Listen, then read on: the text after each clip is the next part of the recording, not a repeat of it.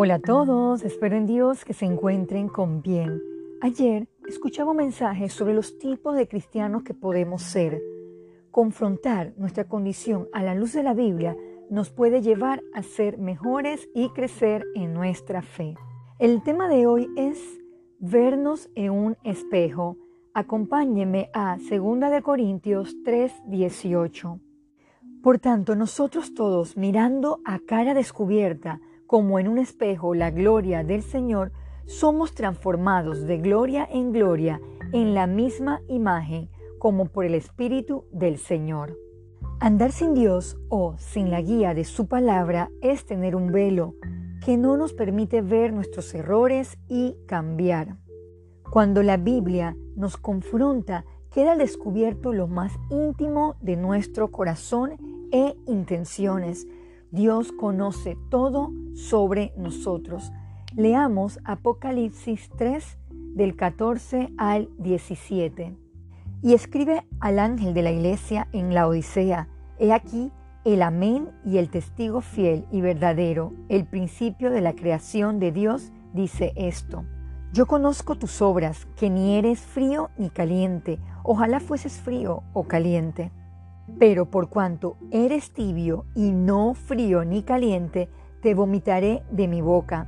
Porque tú dices, yo soy rico y me he engrandecido y de ninguna cosa tengo necesidad, y no sabes que tú eres un desventurado, miserable, pobre, ciego y desnudo. Delante de Dios, todo disfraz, máscara o engaño queda al descubierto. Solo nuestro Creador tiene la capacidad de examinar las profundidades de nuestro ser y pensamientos. Busquemos Jeremías 17:10. Yo Jehová, que escudriño la mente, que pruebo el corazón, para dar a cada uno según su camino, según el fruto de sus obras. ¿Estamos viendo nuestra vida en un espejo? Reflexionemos en nuestras acciones sentimientos y lo que hay en nuestro corazón. Dejemos que la palabra santa sea la que purifique nuestra vida y nos lleve a una transformación genuina. Para ir concluyendo, vayamos a Santiago 1 del 21 al 25. Por lo cual, desechando toda inmundicia y abundancia de malicia, recibid con macedumbre la palabra implantada, la cual puede salvar vuestras almas. Pero sed hacedores de la palabra y no tan solamente oidores, engañándoos a vosotros mismos. Porque si alguno es oidor de la palabra, pero no hacedor de ella, este es semejante al hombre que considera en un espejo su rostro natural, porque él se considera a sí mismo y se va, y luego olvida cómo era.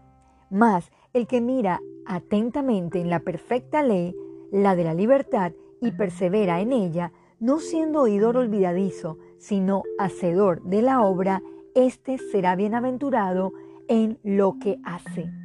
No sienta ningún temor de verse en el espejo de la palabra de Dios. Quizás muchos lo cuestionarán por mirar atentamente la palabra y crecer en su fe, pero al final Dios le dará bienaventuranzas y lo librará de las garras del pecado.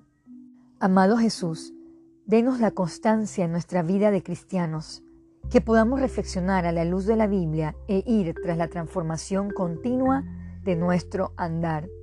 Que miremos atentamente a sus consejos para no desmayar. Todo esto se lo pedimos en su santo nombre. Amén.